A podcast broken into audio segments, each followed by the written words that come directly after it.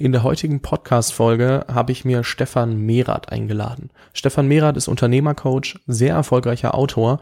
Sein Buch Der Weg zum erfolgreichen Unternehmer ist seit, ich nenne es Ewigkeiten, auf Platz eins in Amazon bei klein- und mittelständische Unternehmen und hat sich aber schon ganz schön gewandelt im Leben. Also Stefan hat, bevor er Unternehmer wurde, als Angestellter bei der TU Berlin gearbeitet wo man sich denkt, okay, das ist ja mal komplett zwei verschiedene Richtungen.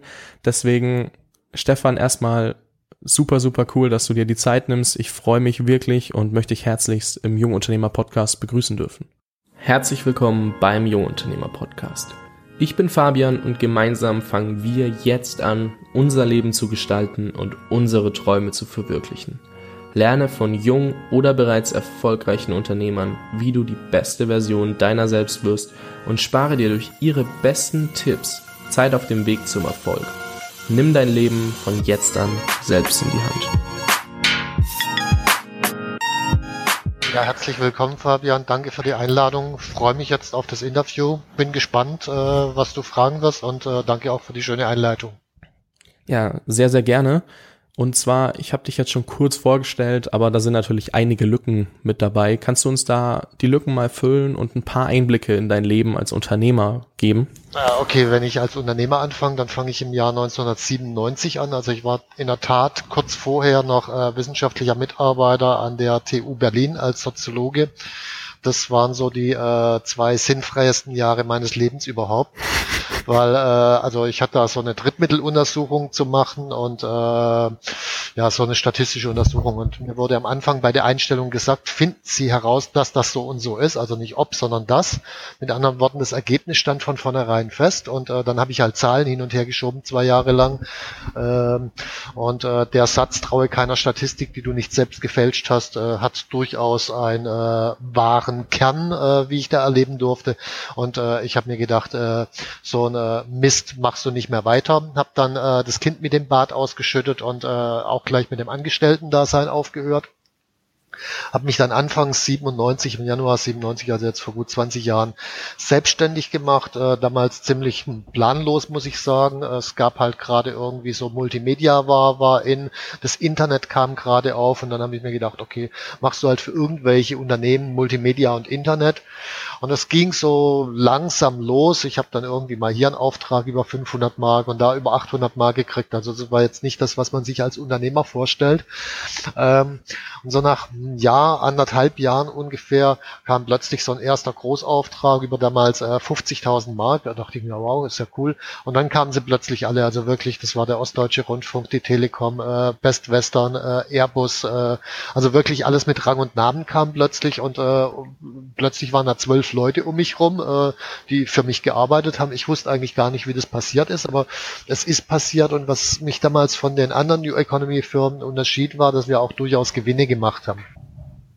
Dann habe ich mir gedacht, okay, äh, da sind aber andere, also ich hatte Firmen kennengelernt, die hatten 120 Mitarbeiter und null Kunden und ich wollte halt wissen, wie geht das? Und äh, die Antwort, die ich dann bekommen habe, war, naja, muss dir einfach Risikokapital organisieren. Dachte ich mir, coole Sache, mache ich auch. Habe ich dann auch irgendwann geholt. Das war so eher in der Endphase der New Economy, also wir haben es 2001 dann Risikokapital gekriegt. Alle anderen sind gerade in den Bach runtergegangen. Wir konnten richtig schön durchstarten. Das war auch cool, weil die ganzen Programmierer waren ja alle arbeitslos, weil die anderen New Economy Firmen blatt gegangen sind, konnte ich einfach von der Straße aufsammeln und einstellen. Ja, und äh, dann habe ich, naja, eine Reihe von strategischen Fehlern und äh, Führungsfehlern gemacht.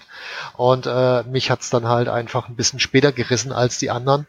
Also ich musste dann im Mai 2003 mit meiner ersten Firma auch, also wir waren 30 Leute zur Maximalzeiten, auch Insolvenz anmelden. Und äh, da war erstmals bei mir der Punkt, wo ich mich gefragt habe, hey Mensch, irgendwas hast du falsch gemacht. Äh, Unternehmer sein ist, glaube ich, doch ein bisschen mehr als einfach irgendwelche coolen Projekte machen. Was, was hat dir gefehlt, was hast du noch nicht begriffen gehabt. Und da habe ich dann angefangen äh, zu lernen, wirklich wie ein, wie ein Vollgestörter, muss man damals sagen, oder muss man sagen. Also ich habe so 100, 150 Bücher dann im Jahr gelesen, äh, roundabout 10 Seminare pro Jahr besucht. Jeden Unternehmer, den ich finden konnte, der einigermaßen erfolgreich war, gefragt, hey, wie hast du das gemacht? Habe mir einen Coach genommen, also äh, wirklich einmal alles und dann meine zweite Firma, die lief dann nach anderthalb Jahren relativ gut. Ich habe die Schulden von der Insolvenz weggekriegt und äh, so irgendwann kamen erste Unternehmer zu mir und fragten, hey, wie hast du das gemacht? Kannst du mir nicht auch helfen? Da dachte ich, na gut, probier's mal aus. Und äh, ich konnte ihnen helfen. Das hat so einen dermaßen Spaß gemacht, dass ich mir gesagt habe, hey, das ist viel, viel cooler als Software zu machen. Und da kam dann die Entscheidung, eben mein zweites Unternehmen dann auch ein Softwareunternehmen zu verkaufen und zu sagen, ich konzentriere mich nur noch darauf, Unternehmern, die äh, also Unternehmern zu helfen, für sich ein sinnvolles, erfüllendes Unternehmen aufzubauen. Also der, der rein finanzielle Erfolg ist auch schön, aber das ist nicht der Fokus meiner Arbeit. Es geht mir eher darum, dass die Unternehmer ein Unternehmen aufbauen, wo sie sagen, das passt genau zu mir, das ist was Sinnvolles und äh, wo sie auch nicht irgendwann, was oft passiert, zum Sklaven ihres eigenen Unternehmens werden und dann ihre 80 oder 100 Stunden in der Woche runterschroppen und äh, darüber die Familie, die Gesundheit und alles andere zusammenkracht. Und dann kam eben 2007 Gründung von Unternehmercoach und 2008 das Buch, das du am Anfang erwähnt hast, äh, das eben seit 2008 immer Platz eins, zwei, drei im Bereich kleine und mittlere Unternehmen ist und jetzt dann äh, 2011 ein zweites Buch, Die Kunst, seine Kunden zu lieben, ist jetzt auch schon in der fünften Auflage und jetzt vor zwei Monaten mein äh, drittes Buch äh, ist dann über Führung für Unternehmer, also das einzige Führungsbuch für Unternehmer. Es gibt zwar Millionen Führungsbücher für Manager, aber keins für Unternehmer. Dein Wille geschehe und äh, das ist auch immer in den Top-Rankings bei Amazon sehr, sehr interessant und beeindruckend. Also die Kunst, seine Kunden zu lieben, habe ich auch gehört. Also ich habe weniger gelesen, mehr auf Audible gehört, aber ähm, Dein Wille geschehe habe ich mir aus einem Grund zum Beispiel noch nicht geholt. Ich bin derzeit noch alleine unterwegs, also ich habe quasi jemanden, der für mich teilweise Aufgaben übernimmt, so als Mini-Freelancer, aber auch teilweise freiwillig. Und da habe ich mir gedacht, für mich ist das Buch wahrscheinlich noch nicht das Richtige, weil ich einfach erst noch diese Startphase, also von der Landebahn abheben, für mich selbst entdecken muss und das durchziehen muss, bevor ich über die richtige Führung nachdenke, weil ich habe ja jetzt keinen festen Angestellten. Wäre das jetzt sowas, wo du sagst, das wäre schon was für mich oder für jeden anderen, der gerade sein eigenes Unternehmen startet? Oder ist das ein Buch, das zum Beispiel ab einer gewissen Mitarbeiterzahl erst interessant wird? Also ich würde prinzipiell immer andersrum rangehen. Äh, Unternehmer sein ist für mich immer eine Persönlichkeitsentwicklung und meines Erachtens nach die radikalste Form der Persönlichkeitsentwicklung. Wenn man anfängt, dann hat man ja erstmal keinen Plan. Man weiß nicht, wie man verkauft, äh, man äh, weiß dies nicht, weiß das nicht und äh, da muss man anfangen zu lernen. Auf einmal ist man in völlig neuen Situationen, die man überhaupt nicht kannte. Äh, irgendwann kommen dann die ersten Mitarbeiter. Ich muss die richtigen Mitarbeiter aussuchen. Ich muss sie auf die richtige Art und Weise führen. Mache ich in der Regel immer irgendwelche Fehler bei, lerne auch da wieder. Irgendwann wächst das Unternehmen sich aus, wird zum Riesen Bauchladen, ist nicht mehr steuerbar, muss ich lernen, was über Strategie das Ganze zu fokussieren. Also Unternehmer sein ist für mich ein permanenter Lernprozess. So, wenn ich das jetzt eh schon weiß, dann ist für mich die Frage andersrum, äh, kann ich nicht hergehen und sagen, wenn mein Unternehmen, äh, ich sag mal jetzt, äh, ich will in den nächsten fünf Jahren meinetwegen 10 oder 50 Mitarbeiter oder was auch immer, irgendwas steht ja im Businessplan wahrscheinlich drin. Das heißt, wenn ich die da führen will, die meinetwegen 50 Mitarbeiter in fünf Jahren, dann muss ich ja bestimmte Fähigkeiten haben. Also mache ich zusätzlich zu meinem Businessplan noch einen zweiten Plan, der meine eigene Entwicklung umfasst. Was muss ich in diesen fünf Jahren lernen? Weil wenn ich dann erst, wenn ich die 50 Mitarbeiter habe, anfange, Führung zu lernen, das wird arg wehtun. Also das sollte man besser nicht tun. Von daher, wenn du vorhast, Mitarbeiter einzustellen äh, in absehbarer Zeit, dann würde ich es davor lesen, äh, damit du in viele Fallen gar nicht reinraus. Äh, wenn du sagst, hey, ich äh, bin eher irgendwie der, der um die Welt reist und von dort irgendwie mein Online-Business aufzieht und arbeitet mit ein paar Virtual Assistants, dann braucht man das nicht unbedingt. Sehr interessanter Aspekt. Also ich muss ehrlich sein, ich habe noch keine Ahnung, ob ich dann der Unternehmer bin, der durch die Welt reisen möchte oder mir Mitarbeiter einstellen möchte. Deswegen werde ich mir das Buch definitiv nach dem Interview bestellen, einfach weil weil du mir das gerade so schmackhaft gemacht hast. Ich weiß ja, dass das ein Prozess ist und dass ich mich da immer weiterbilden muss und auch will natürlich. Und ja, du hast gerade einfach vollkommen den Nagel auf den Kopf getroffen, dass ich lieber vorher als nachher vorsorge mit dem Wissen, als dass ich, weil dann weiß ich in manchen Situationen, die ich jetzt zum Beispiel erlebe, denke ich mir so, boah, warte mal, das war doch auch bei der Weg zum erfolgreichen Unternehmer. Erstens, ich höre es gerade zum dritten Mal und zweitens, ähm, weiß ich halt einfach dann in der Situation, warte, das war doch da auch nochmal. Dann schaue ich entweder dort nochmal nach oder ich weiß so in grob noch die Lösung und kann wenigstens halbwegs damit umgehen. Das ist schon auf jeden Fall dieses Vorauslernen, das du angesprochen hast und das merke ich gerade extrem. Das ist super wichtig und äh, wenn ich jetzt rückblickend äh, betrachte, was ist eine der größten Lehren aus meiner Insolvenz, dann ist es genau das. Ich habe halt davor äh, das Unternehmen geführt. Äh, wir hatten wirklich gute Kunden und bis zu den externen Investoren äh, haben wir auch Gewinne gemacht. Aber ich wusste eigentlich nicht wirklich was über das Unternehmer sein. Ich habe geglaubt, ich weiß was, aber ich wusste nichts drüber. Und äh, deswegen ist das ganze Ding den Bach runtergegangen. Wenn ich da wirklich vorher hergegangen wäre und gelernt hätte, äh, es wäre wahrscheinlich anders gelaufen. Ich kann es nicht hundertprozentig sicher sagen, aber die Wahrscheinlichkeit, dass es anders gelaufen wäre, ist dramatisch höher. Ja, ähm, würdest du diese Insolvenz als deine größte Niederlage, beziehungsweise also als die größte Niederlage während deiner Unternehmerzeit nennen oder gibt's da noch was anderes, was ungefähr einen ähnlichen Stellenwert hat? Äh, ich würde es andersrum sehen. Ich finde, es ist mein größter Erfolg. Das klingt jetzt natürlich ein bisschen merkwürdig bei einer Insolvenz, aber äh, wenn ich diese Insolvenz nicht gehabt hätte damals, dann wäre ich heute nicht der, der ich bin, weil äh, in einer Insolvenz, wenn man dann wirklich bereit ist, auf seine eigenen Fehler zu schauen, äh, dann ist ist dort eine Lerndichte vorhanden, die ist unglaublich. Die hatte ich nie wieder vorher und nie wieder nachher.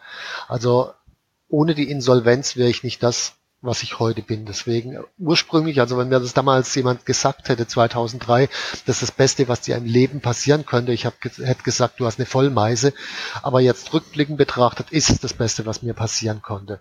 Und äh, klar, natürlich, ich meine, bei 20 Jahren Unternehmer sein gibt es immer wieder Situationen, äh, wo man äh, Niederlagen hat, die sich im Nachhinein dann aber ganz oft als Lernerfahrung rausstellen. Und ich möchte keine von diesen Niederlagen missen.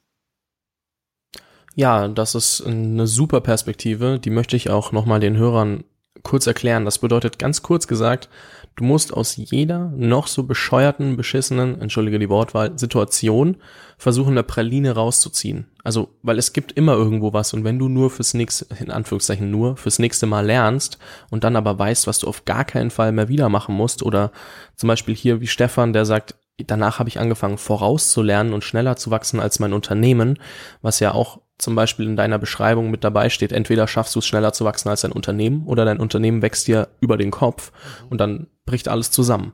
Und das hast du daraus gelernt, aus dieser Situation, weil du langsamer gewachsen bist als dein Unternehmen in dem Moment. Und du hast aber jetzt im Nachhinein, also in dem Moment, wie gesagt, du hättest jeden für verrückt erklärt, der sagt, das ist dein größter Sieg. Und es war bestimmt in dem Moment auch die größte Niederlage, die passieren kann. Und im Nachhinein betrachtet ist es was, was da kann jeder zurückgehen und findet immer eine Niederlage, die eigentlich mehr ein Sieg als Niederlage ist. Aber wir reflektieren dann doch eher selten darüber, warum uns das jetzt weitergeholfen hat und warum wir an den Punkt, an dem Punkt stehen, äh, wo wir jetzt sind. Also welche, Ver welche Ereignisse dafür verantwortlich sind. Und das wollte ich einfach nur nochmal mitgeben, dass jeder nochmal zurückgucken kann und merkt, hey, die Situation war richtig, richtig scheiße, aber jetzt habe ich dadurch so viel mitgenommen, dass sie eigentlich der Grundstein für alles war, was jetzt passiert ist. Der Schlüssel vielleicht das noch als Ergänzung dazu, dass man das machen kann, ist äh, das Prinzip Selbstverantwortung wirklich zu leben. Was meine ich damit? Also ich hätte jetzt hergehen können und sagen können, ähm, damals, das Unternehmen ist untergegangen, weil die ganze New Economy den Bach runtergegangen ist und es war halt die New Economy damals war halt blöd und die war schuld. Ich habe irgendwie alles gemacht, was in meinen Mächten steht. Äh, ich habe auch eine Menge gemacht. Ich habe irgendwie, äh, was weiß ich, Kosten gespart. Ich habe die Leute qualifiziert. All so ein Zeugs habe ich gemacht. Das heißt, ich hätte die Schuld von mir wegschieben können und sagen, das war halt die Wirtschaftssituation. Die Konsequenz, wenn ich das gemacht hätte, wäre gewesen, es kommt die nächste Krise, dann 2008 in dem Fall äh, wo ich dann wieder irgendwie hätte sagen können, oder ist wieder eine Krise, tut mir schrecklich leid, es ist allen Firmen ganz schlecht gegangen, mir halt leider auch, ist wieder den Bach runtergegangen. Das ist aber nur eine Frage der Betrachtungsweise. Was ich gemacht habe, war herzugehen und zu sagen, okay, die Wirtschaftssituation war schlecht, aber es haben tatsächlich auch ein paar von diesen New Economy Firmen überlebt. Ich meine, wenn man sich anguckt, Amazon ist auch eine New Economy Firma, die hat nicht nur überlebt, sondern die Welt erobert seither. Das heißt, offensichtlich haben die was richtiger gemacht als ich damals. Also habe ich Fehler gemacht. Welche Fehler? Und in dem Moment, wo ich nach meinen eigenen Fehlern frage, kann ich lernen und mit diesen Lernerfahrungen kann ich dann sagen, okay, da kommt eine Krise 2008, wie gehe ich damit um? Und äh, rückblickend betrachtet jetzt von heute, äh, 2008 habe ich überhaupt gar nicht als Krise wahrgenommen. Die gab es gar nicht. Also einfach, weil ich schon wusste, wie geht man mit Krisen um. Mega, mega, ja, interessant auch hier, dass du sagst, es ist einfach nur der Perspektivenwechsel, der alles ausmacht. Und du musst halt die Verantwortung übernehmen für dein eigenes Handeln und sehen, es gibt andere, die es überlebt haben, wenn man so nennen möchte, und dann eben extrem durchgestartet sind danach, weil sie einiges richtig gemacht haben, dann muss es ja an dir liegen, dass irgendwie was falsch gelaufen ist. Genau. Und was ich dich jetzt fragen möchte, oder beziehungsweise worum ich dich bitten möchte, ist einfach mal deine größte Expertise zu erklären, aber auch so herunterzubrechen, dass sie jeder irgendwie verstehen kann. Okay, das ist eigentlich relativ simpel. Du hast gerade gesagt, äh, die Persönlichkeit des Unternehmers muss im Einklang mit dem Unternehmen wachsen. Sonst äh, wächst das Unternehmen dem Unternehmer irgendwann mal über den Kopf. Und äh, meine Expertise ist genau das, die Persönlichkeit des Unternehmers. Das ist der absolute Fokus. Das steht im Zentrum vom ersten Buch. Da geht es hauptsächlich um die Persönlichkeit, um die Rolle des Unternehmers. Wie sieht eigentlich mein eigenes Selbstverständnis aus? Was sind meine Aufgaben als Unternehmer eigentlich? Äh, das gibt es sonst nirgends beschrieben. Was muss ein Unternehmer wirklich tun? Äh, dann das zweite Buch, das geht formal zwar um Unternehmensstrategie, aber äh, wenn ich tiefer gucke, geht es letzten Endes auch wieder um die Persönlichkeit des Strategen, weil ich habe schon so viele äh, gute Strategien auf dem Papier gesehen, wo ich dann hinterher festgestellt habe, da ist nichts draus geworden und ich habe Miststrategien gesehen, die richtig zum Erfolg führten und der Unterschied ist nicht das, was auf dem Papier steht, sondern der Unterschied ist der Stratege, der Unternehmer, der das zum Erfolg führt. Das heißt, auch bei der Strategie ist die Persönlichkeit des Unternehmers entscheidend. Ja, und das Gleiche ist bei meinem dritten Buch äh, zum Thema Führung wieder das Thema auch bei der Führung letzten Endes. Klar, es gibt ein paar Führungsmethoden hier und dort, aber äh, wenn ich eine bestimmte Führungsmethode, wie führe ich meinetwegen ein Kritikgespräch, äh, der einen Person gebe und der anderen Person gebe, ist völlig einsichtig, da werden unterschiedliche Ergebnisse rauskommen. Was weiß ich, ich nehme mal die, so wie ich ein Kritikgespräch, gebe ich einem Reinhold Wirth beispielsweise und ich gebe es einem Daniel Kübelböck, da braucht man keine Sekunde drüber nachdenken, es ist völlig klar, da werden unterschiedliche Ergebnisse rauskommen. Das heißt, auch da geht es wieder um die Persönlichkeit des Unternehmers und das ist die absolute Expertise von mir. Ja, vielen Dank. Ähm, eine Frage habe ich dazu. Was weiß die Jungunternehmer-Community nicht über diese Expertise, was wir unbedingt wissen müssen und heute vielleicht auch noch umsetzen können? Ähm, ich glaube, was extrem wichtig ist, also die Leute, die zu mir in die Seminare kommen, die sind im Durchschnitt schon zehn Jahre Unternehmer, äh, manche nur erst zwei Jahre, manche schon 25 Jahre, aber Durchschnitt ist etwa zehn Jahre. Und wenn ich mir anschaue, welche Fehler die in ihren ersten zehn Jahren gemacht haben, dann ist es immer der gleiche Fehler.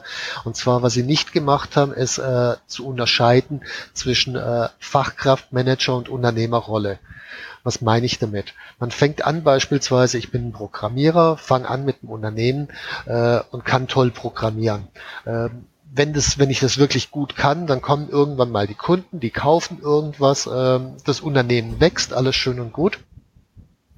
Aber dann kommen plötzlich neue Aufgaben auf mich zu. Und diese neuen Aufgaben habe ich in der Regel gar keinen Plan von, weil ich bin ja Programmierer. Das heißt, ich habe keine Ahnung, wie entwickle ich eine Strategie, wie entwickle ich eine Vision, wie überzeuge ich Leute von einer Vision, wie entwickle ich Werte im Unternehmen, wie sorge ich dafür, dass die Werte gelebt werden, wie entwickle ich überhaupt eine Führungsstruktur. Äh, all diese Dinge äh, weiß ich erstmal nicht. Das heißt, da kommen neue Aufgaben auf mich zu, die nicht mehr Fachkrafttätigkeit sind. Das sind dann entweder Managertätigkeiten oder Unternehmertätigkeiten. Auch das ist nochmal zu unterscheiden. Manager und Unternehmer sind zwei komplett unterschiedliche Persönlichkeiten. Manager, der schafft eher Strukturen, Systeme, sorgt im Operativen dafür, dass die Dinge umgesetzt werden, während der Unternehmer eher der mit der Idee, der Vision, dem Traum hinter dem Ganzen ist, der für die Strategie verantwortlich ist. Und am Anfang sind diese drei Rollen, also Visionen entwickeln, Strukturen schaffen und äh, programmieren meinetwegen, in dieser einen Person des Gründers vereint. So, das Unternehmen wächst jetzt und äh, der Gründer macht immer noch hauptsächlich das, was er am Anfang gemacht hat, beispielsweise Programmieren. Das Unternehmen benötigt aber viel mehr Management- und Unternehmeraufgaben. Äh, die werden aber nicht gemacht. Und meist ist es dann so, wenn irgendwas nicht funktioniert bei einem Programmierer, äh, das erste, was er macht, ganz instinktiv ist, er versucht, die Software besser zu machen. Das heißt, er macht noch mehr Fachkraftarbeit, statt sich endlich um das zu kümmern, was für das Unternehmen notwendig ist, nämlich Manager- und Unternehmeraufgaben. Diese Trennung im Kopf klar zu haben und dann klar zu haben, dass in dem Maße, wie das Unternehmen wächst, dass ein kompletter Berufswechsel für den, für den Unternehmer ist. Er wird nämlich von der Fachkraft, vom Programmierer irgendwann mal zum Unternehmer und der Unternehmer, der hat keine Aufgabe, hat nicht die Aufgabe, eine Software zu produzieren, sondern der Unternehmer hat die Aufgabe, ein Unternehmen zu produzieren, in dem Software produziert wird, was was völlig anderes ist. Diese, diesen Shift, diese Unterschiedlichkeit der Rollen ist für mich was ganz Wesentliches, was ich gleich von Anfang an kennen und wissen muss da bin ich auch extrem froh, dass ich der Weg zum erfolgreichen Unternehmer gehört habe, bevor ich wirklich eigene Projekte gestartet habe, weil dann war mir die Unter also Unterscheidung war mir klar, ich kannte sie und ich höre es mir immer wieder an, um mich an diese Entsche also Unterscheidung zu erinnern, um dann wirklich auch das implementieren zu können und auf die jetzige Situation anzuwenden. Das ist so wirklich der Hauptgrund, warum ich so allerspätestens alles halbe Jahr dieses Buch nochmal höre, weil ich einfach sagen muss, im ganzen Alltag vergisst man das ja.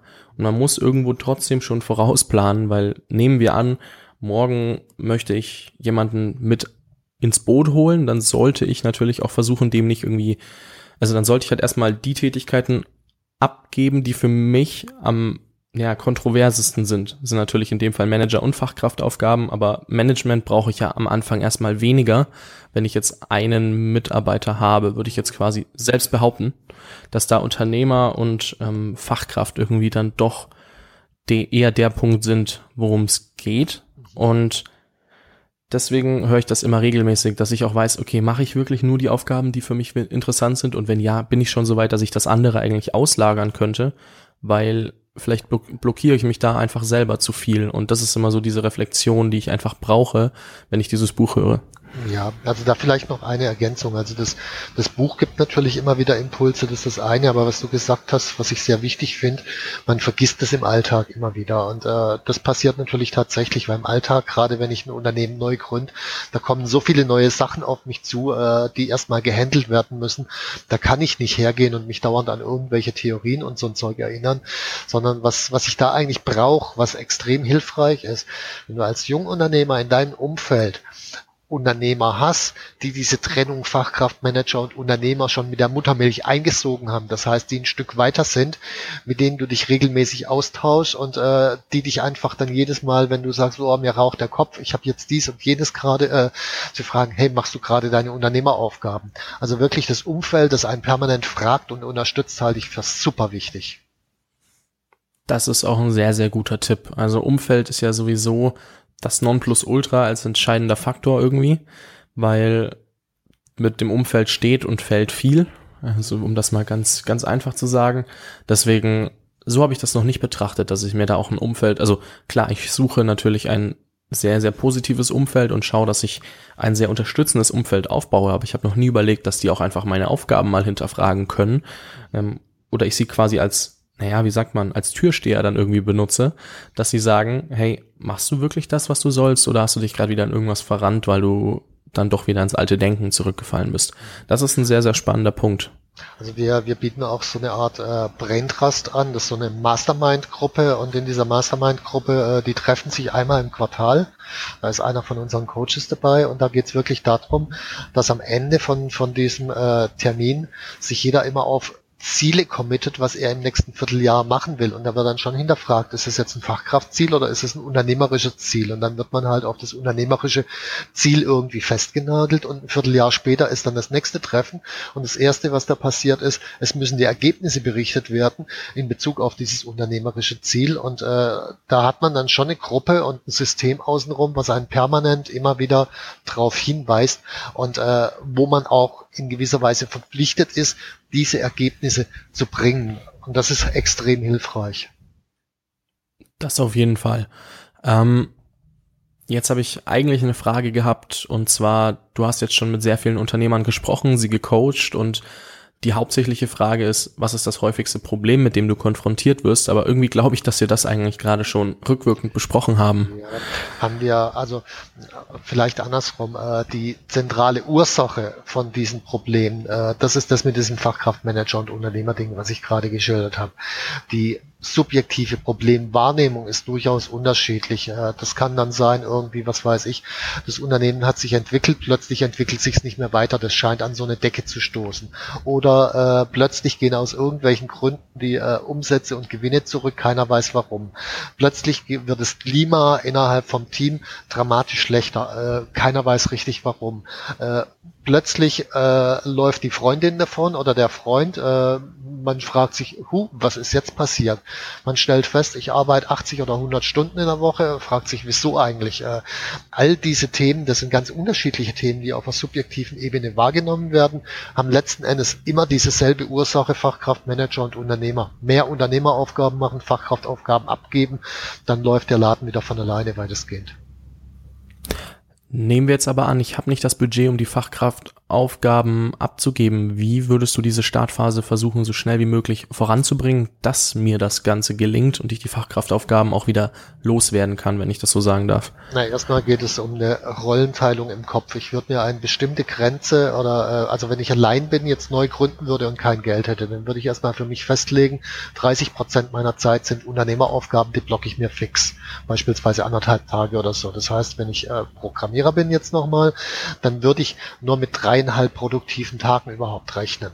Das heißt, ich muss auch mein Pricing entsprechend gestalten, dass ich mit dreieinhalb produktiven Tagen äh, auskomme. Und das ist ein ganz großes Thema am Anfang, äh, die Frage des Selbstbewusstseins, die hinter dem Pricing steht. Wie viel kann ich eigentlich verlangen? Wie viel darf ich verlangen? Was gibt der Markt her? Und viele Gründer sind da eher zu vorsichtig, was dazu führt, dass die, äh, dass die Stunden- oder Tagessätze viel zu niedrig sind, was dazu führt, dass ich viel mehr Fachkraftaufgaben machen muss, was dazu führt, dass ich keine Zeit mehr für Unternehmeraufgaben mache, hab. Also Selbstbewusstsein erstmal nach oben, Preise nach oben und von vornherein blocken 30 Prozent Platz für Unternehmeraufgaben. In den Unternehmeraufgaben am Anfang geht es praktisch nur um Strategieentwicklung und Positionierung, äh, so dass ich als der Experte wahrgenommen wird oder mein Unternehmen als der beste Problemlöser in einem bestimmten Segment wahrgenommen wird.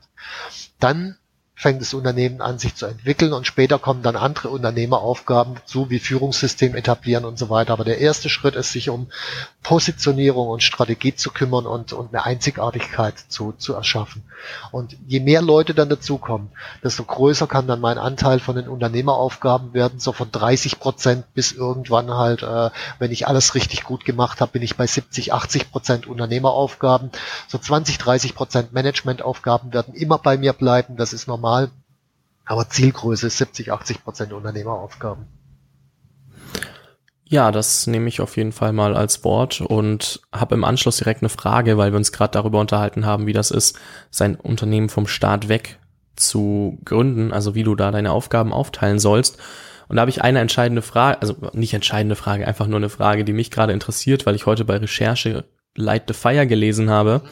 Und für jeden da draußen, der es nicht kennt, also Light the Fire war ein Event 2014. Da war zum Beispiel Sir Richard Branson dabei, da war Tim Melzer dabei, da waren ganz viele andere. Also ich muss jetzt nicht das ganze Line-up quasi erzählen. Die Frage, die ich mir stelle, ist nur, wirst du nochmal ein Light the Fire Event veranstalten, beziehungsweise du und deine Firma? Und einfach erstmal als Prinzipfrage, weil es fand ich mega spannend. Ich war nur leider drei Jahre zu spät. Ähm, also aktuell ist es nicht geplant und äh, ich würde es auch sicherlich auf Sicht von den nächsten drei, vier Jahren eher nicht machen. Das ist auch so eines von den äh, Abenteuern gewesen, was man als Unternehmer immer mal wieder eingeht. Ich meine, wir waren damals, als ich äh, Richard Branson geholt habe, war das Unternehmen bestand aus äh, mir, anderthalb festen Mitarbeitern und vier Coaches, also äh, eher ein kleines Unternehmen. Und äh, da einen Richard Branson nach Hamburg zu holen, zu einer dreitägigen Veranstaltung, wo dann auch noch, was weiß ich, äh, Bodo Schäfer, Christiani und wie sie alle heißen irgendwie da waren, äh, mit 1200 Leuten. Äh, das war ein äh, Kraftakt, äh, der dieses damalige Unternehmen fast an, nein, in Wahrheit hat es eigentlich über die Grenzen des Potenzials rausgeführt. rausgeführt. Äh, wir haben das hingekriegt. Wir haben gigantisch viel draus gelernt. Das war ein geiles Event für, für, für, die, äh, für die Teilnehmer. Ich würde äh, aus äh, dem Aspekt, äh, wie gehe ich mit meinem Team um, würde ich es erstmal nicht nochmal machen. Also erst Team richtig auf eine Größe aufbauen, so dass es, also wir sind jetzt acht Leute, auch acht Leute ist zu wenig für so ein Riesenevent, also acht Leute intern, extern sind wir zwölf Coaches jetzt, also 20 insgesamt. Auch für 20 Leute ist so ein Event äh, viel zu groß eigentlich, um das stemmen zu können. Ähm, von daher, ich würde jetzt eher das Unternehmen weiterentwickeln und wenn wir eine bestimmte Größe haben und sich das dann anbietet, nochmal sowas zu machen, dann würde ich es auch machen, ja. Zwei Sachen. Erstens, ich stelle mich auf jeden Fall als Helfer bereit. Danke. Und das zweite, und das, ich finde bestimmt auch noch ein paar andere, also daran soll es nicht scheitern. Ja. Das zweite ist, das zweite ist, ähm, du hast jetzt gesagt, das ist so eins der Abenteuer, dass man als Unternehmer mal wieder eingeht. Ja. Würdest du sagen, du musst einfach aus diesem, also wir haben ja alle irgendwie dieses Daily Business, was wir tagtäglich machen. Muss, würdest du sagen, es muss einfach mal sowas sein, wo du wirklich sehr extrem an deine Grenzen gehst oder würdest du das nicht unbedingt empfehlen? Ähm, ich würde sagen, das muss sein, weil man lernt jeweils extrem viel. Äh, das ist natürlich auch immer ein extrem Hochrisikoprojekt. Ähm, was ich machen würde heute, wo ich natürlich ein gewisses Polster habe und eine gut laufende Firma. Ich würde niemals die ganze Firma sozusagen aufs Spiel setzen. Also All-in muss eher nicht sein. Äh, ich würde eine klare Risikobegrenzung einziehen, habe ich auch damals schon gemacht. Das heißt, äh, dafür, also für Light the Fire, wurde ein extra Unternehmen gegründet. Für dieses extra Unternehmen gab es eine bestimmte Kapitalausstattung X. Und wenn es damit nicht gereicht hätte, dann wäre over gewesen. Das heißt, äh, ich wenn ich was Neues heute anfange, auch so ein Extremrisikoprojekt, dann definiere ich für mich einen Zeitraum X und einen Betrag Y, den ich maximal bereit bin, aufs Spiel zu setzen. Der kann durchaus schon irgendwie größer sein, aber trotzdem, er ist begrenzt. Und dann, wenn ich die Grenze erreiche, dann ist, dann ist halt vorbei. Also das für sich klar zu haben, halte ich für immens wichtig. Ja, vielen Dank. Ich glaube, das ist auch für jeden mal eine Denkweise, die er ja, implementieren sollte, weil ich kenne das selber. Es gibt so Sachen, boah, hier ist wieder was Schönes, da ist wieder eine Möglichkeit, hier ist wieder eine Möglichkeit und wir wollen irgendwie ja alles ausprobieren. Und dann verteilen wir unser Kapital quasi auf 20 Möglichkeiten im Extremfall und haben dann aber keine Ahnung mehr, wie wir unser eigentliches Projekt, ähm, egal wie klein oder groß das ist, vorantreiben sollen. Und da sollte sich jeder überlegen, wie viel nimmt er zum Beispiel für Risikoprojekte zur Seite pro Monat, pro Jahr, ist ja egal, aber irgendwie eine Definition dafür zu finden, dass man sich nicht selbst in den Ruin treibt, weil man für Risikoprojekte sein Geld raushaut, wenn man das so sagen kann. Das Problem ist ja auch, äh, wenn ich anfange mit so einem Risikoprojekt, wo wirklich mein Herz dran hängt und äh, dann komme ich an den Punkt, wo sozusagen das äh, ursprünglich mal reingesteckte Kapital weg ist. Ich, da hängt ja immer noch mein Herz dran. Die Versuchung ist dann groß zu sagen, oh, dann gehe ich zu Tante, Oma, wem auch immer und äh, hol da noch Geld raus. Ich habe schon viele erlebt, die echt angefangen haben, das Häuschen der Oma zu beleihen äh, und das ist dann am Ende in einem großen schwarzen Loch verschwunden. Das ist sind Dinge, die man echt nicht tun sollte, meines Erachtens nach. Also deswegen diese Grenze einziehen, auch wenn das eigene Herz dran dann zu sagen, okay, da hing mein Herz dran, war schön, aber leider hat es nicht funktioniert. Sorry, das nächste Mal besser. Ja, ich glaube, das ist ein schwieriger Schritt. Also vor allem diese auch sich selbst dann zu erklären und einzugestehen, dass das einfach nichts mehr wird und dass man da gescheitert ist, weil Scheitern ja auch in Deutschland sehr verpönt ist, ist ja dieses, boah, ich kann ja eigentlich nicht scheitern, ich muss ja alles unternehmen und immer weiter dranbleiben, um irgendwann mal erfolgreich zu sein. Wobei, da muss ich echt Mut machen. Ne? Ich meine, ich bin ja auch gescheitert mit der Insolvenz. Das ist eine Frage, wie man mit umgeht. Äh, ich habe am Anfang mir auch überlegt, ist das was, was du in deinem Lebenslauf verschweigen wirst, äh, was schwierig ist. Ich meine, gut, wenn man anfängt zu recherchieren, heute findet man erst ganz viele andere Dinge über mich im Internet, aber wenn man richtig tief gräbt, findet man natürlich auch noch die Insolvenz. Also das kommt komplett zu verschleiern, ist nahezu unmöglich. Und ich habe mir auch gedacht, okay, ich will ja was draus lernen, ich will es besser machen, also gehe ich von vornherein offen mit um. Und in dem Moment, wo ich mich vorne hingestellt habe und gesagt, hey, ich bin insolvent gegangen, ich habe da Fehler gemacht, ich habe da was draus gelernt, ab dem Moment, wo ich diese innere Klarheit hatte, ist keiner mehr hergekommen zu mir und hat mir vorgeworfen, ah, du kriegst ja nichts hin, du bist mal pleite gegangen oder so. Also keiner stimmt nicht. Es waren vielleicht noch ein, zwei Prozent, aber die interessieren mich nicht. Ja, das ist, das ist ein sehr, sehr guter Punkt. Vielen Dank fürs Teilen an der Stelle. Ähm, wir haben jetzt schon über deine Bücher gesprochen und dass sie eine extrem gute Grundlage für Unternehmer sind, weil da viel drin steht, was du sonst vielleicht nicht lernst, vor allem nicht im deutschen Raum. Also ich habe zum Beispiel diese Unterscheidung das allererste Mal in der Weg zum erfolgreichen Unternehmer gelesen und hab, das war so wirklich ein Augenöffner. Danach ist sie mir schon woanders noch aufgefallen, aber irgendwie habe ich das Gefühl gehabt, dass das einfach die Grundlage für alles war. Jetzt habe ich aber trotzdem eine Frage. Wenn du ein Buch unabhängig von deinen eigenen empfehlen müsstest, welches wäre es und warum? Ähm, am ehesten die, die mir damals selbst am meisten gegeben haben. Also das sind eher etwas ältere Bücher. Das eine ist von der Kerstin Friedrich, das einmal eins der Strategie. Äh, warum würde ich das empfehlen? Weil ich glaube, äh, gerade wenn ich ein Unternehmen neu gründe und wenn das wächst, dann wächst sich das ziemlich schnell zum Bauchladen aus. Ich, äh, da will der Kunde noch dies, der andere will jenes und dann denke ich, naja, ist ja auch Umsatz, dann mache ich das auch noch und das noch und irgendwann habe ich, habe ich ein Riesenchaos. Und äh, so ein Riesenchaos funktioniert auf die Dauer nicht. Das heißt, ich muss im Idealfall hergehen und sagen, okay, ich habe eine kleine Zielgruppe und für diese eine kleine Zielgruppe habe ich eine Problemlösung für deren brennendes Problem mehr nicht. Also die, der Idealfall ist wirklich eine Company, die nur auf eine Zielgruppe und eine Problemlösung fokussiert ist. Das habe ich damals gelernt eben in diesem Buch. Äh, das ist das eine. Und das andere, äh, was ich auch noch empfehlen würde, ist der Hans-Georg Häusl, äh, nennt sich Emotional Boosting. Da gibt es aber auch andere wie Think Limbic und so von, von ihm. Ich glaube, es ist relativ egal, mit welchem man anfängt. Da habe ich extrem viel gelernt, wie das menschliche Gehirn eigentlich funktioniert. Also nicht mit irgendwelchen Plänen, Excel-Tabellen, PowerPoint, bla bla bla, sondern das menschliche Gehirn funktioniert größtenteils emotional.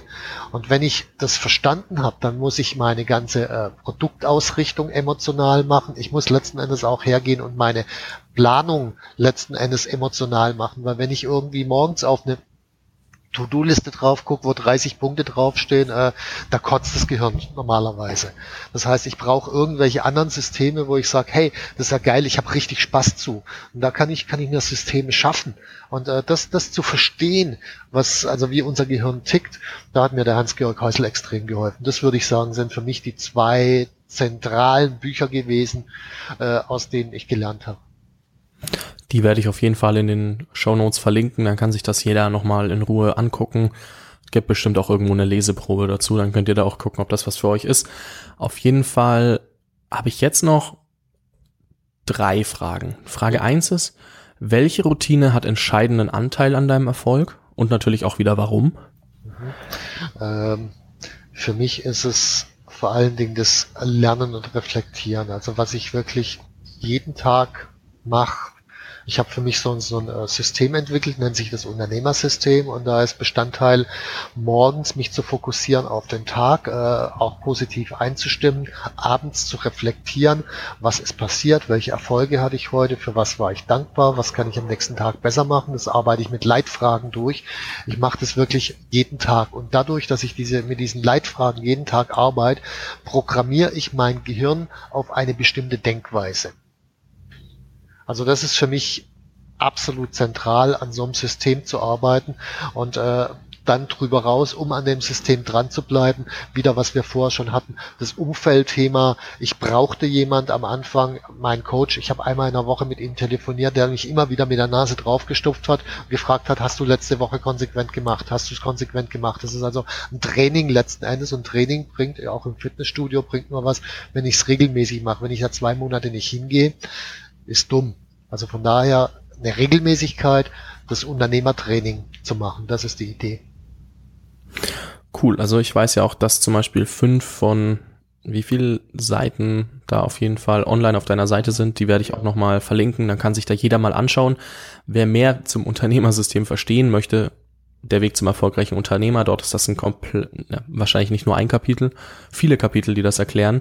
Da könnt ihr dann nochmal als Hörbuch bei Audible oder das Buch wirklich in Papierform kaufen, reinlesen und wirklich alles daraus erstmal mitnehmen und verstehen, einige neue, neue Ideen bekommen und dann auch wissen, warum ihr das verwenden solltet. Und jetzt gehe ich noch einen Schritt weiter und zwar, auf welche Internetressource sollte jeder aus der jungen Unternehmer-Community unbedingt mal ein Auge werfen? Also gibt's da was, was du wirklich täglich nutzt, wo du sagst, oder regelmäßig, wo du sagst, hey, ohne dieses Tool, ohne diese Ressource komme ich einfach nicht, nicht klar?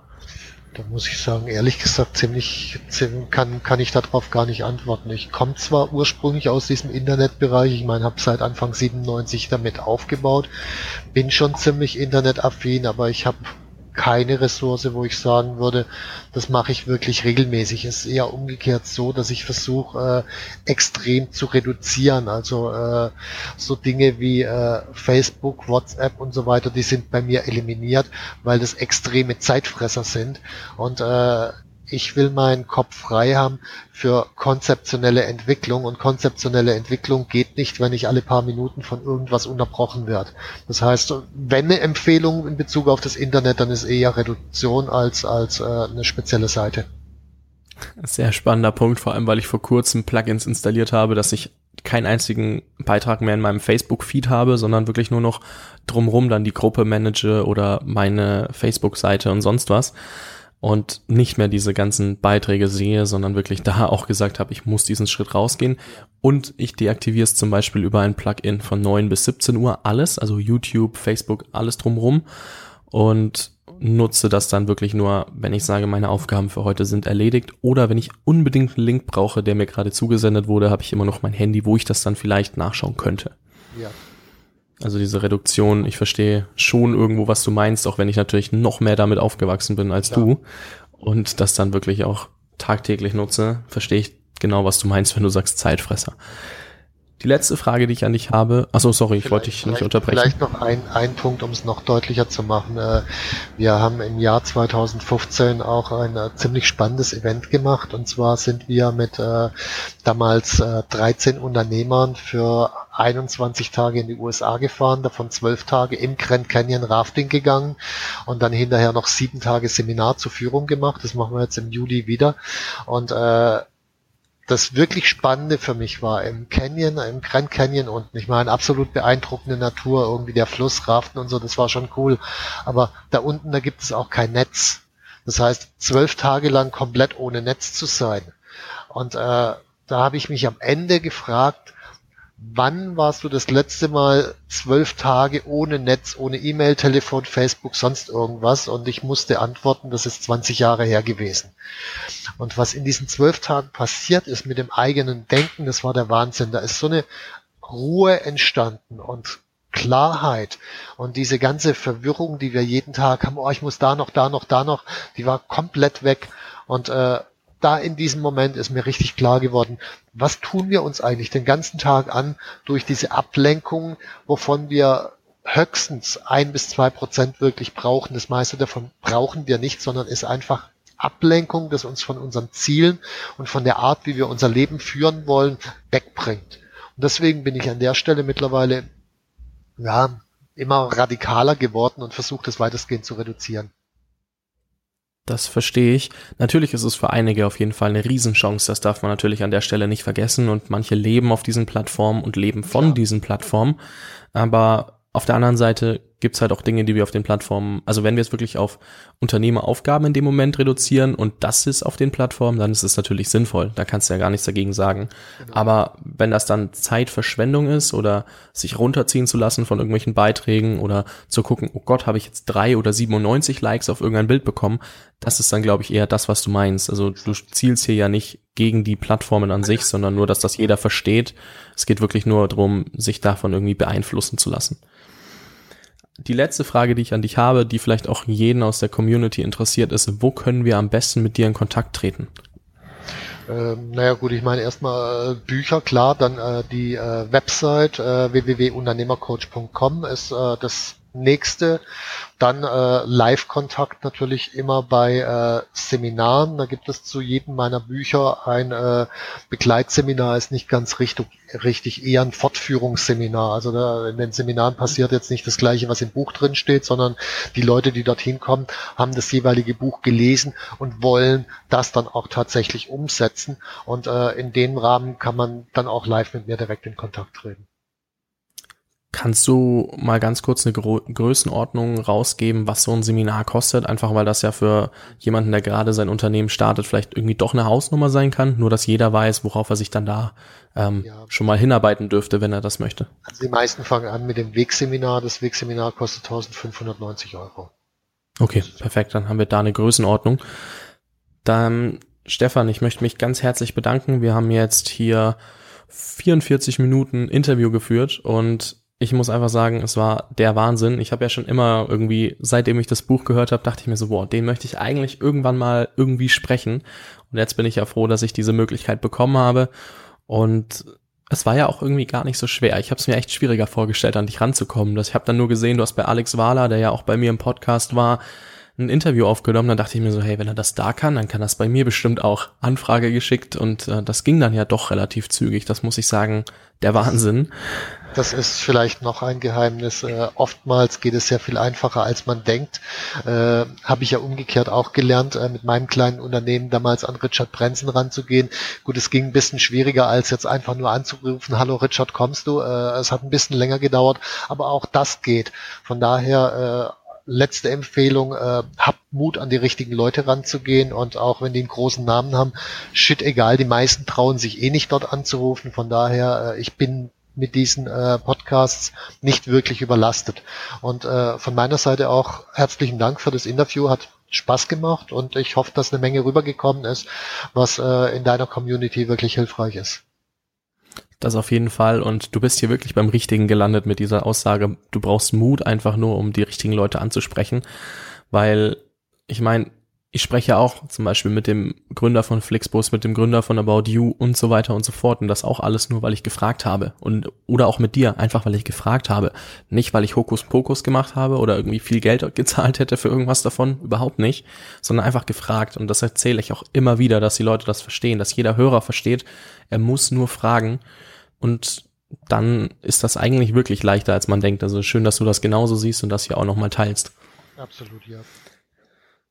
Stefan, ich möchte dir noch einmal das Wort übergeben. Du darfst dir aus dem FF einen Schlusssatz überlegen, wo du sagst, hey, nimm das nochmal mit und wenn du nur diese eine Sache mitnimmst, dann hat sich das Interview für dich schon gelohnt. Also ja. für den Zuhörer.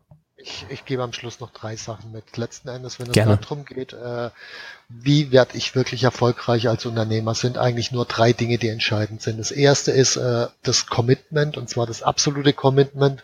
Das heißt, ich gehe an die Dinge nicht einfach nur ran und sage, ich probiere das mal aus, sondern ich gehe ran und sage, ich werde jetzt hier Unternehmer und ziehe das Ding durch. Das ist sozusagen völlig andere Form des Commitment. Das ist das erste, weil dann fange ich, dann spiele ich nicht rum, sondern dann, dann, dann egal welches Hindernis auftritt, ich gehe da einfach durch. Das erste, das zweite ist äh, lernen, lernen, lernen, lernen, lernen, lernen und nochmal lernen. Und das dritte ist, sich ein Umfeld zu schaffen aus erfolgreichen Unternehmern, äh, von dem ich dann wieder lernen kann und äh, gleichzeitig, dass die mich permanent hinterfragen. Also diese drei Dinger sind für mich das absolut Wesentliche, um erfolgreich zu werden als Unternehmer. Ja, und damit einfach nochmal herzlichen Dank, Stefan. Und ich entlasse jetzt quasi die Zuhörer einfach mal in ihren Tag. Nachdem sie das gehört haben, wer da nicht in die Umsetzung kommen möchte, weiß ich auch nicht. Also vielen, vielen Dank, war sehr, sehr viel dabei und ich denke, jeder konnte da einfach was draus mitnehmen. Prima, herzlichen Dank, Fabian, für das tolle Interview. Ich danke dir. Ciao.